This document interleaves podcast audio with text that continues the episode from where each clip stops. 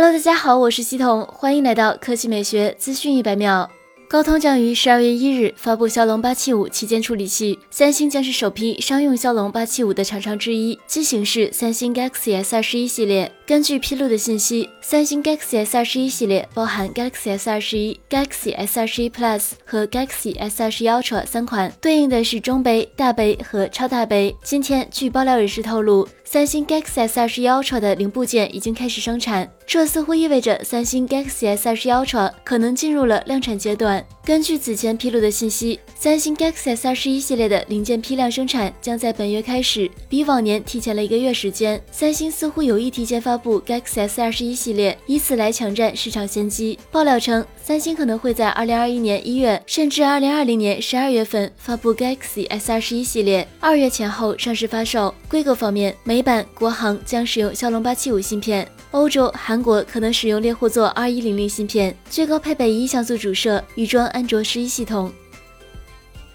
接下来来看摩托罗拉。据报道，摩托罗拉即将上市一款代号为 KF 的 5G 手机。今年七月，摩托罗拉发布 Moto G 5G Plus，由于当时并没有发布此系列的标准版，根据近日曝光的代号 KF 参数来看，该机为 Moto G 5G。据称，Moto G 5G 搭载骁龙 750G 芯片，八纳米工艺打造，集成 X52 5G 调制解调器，支持毫米波和 Sub6 赫兹 5G 频段，屏幕为6.66英寸，最大支持2400乘1080分辨率。遗憾的是，虽然 750G 支持一百二十赫兹的刷新率，但 Moto G 5G 仅支持六十赫兹的刷新率。在相机方面，Moto G 5G 后置三摄，分别为4800万像素主摄、800万像素长焦和200万像素微距镜头，前置为一颗1600万像素镜头。配置方面，6G RAM 加 128G ROM，长续航是 Moto G 5G 最大的亮点。骁龙 750G 芯片采用 Cortex A77 核心，频率最高可达 2.2G 赫兹，在保证性能的前提下，大幅度优化耗电情况，再加上5000毫安时超大电池，使得 Moto G 5G 拥有超强的待机续航能力。Moto G 5G 的配置在现在手机市场里显得过于普通，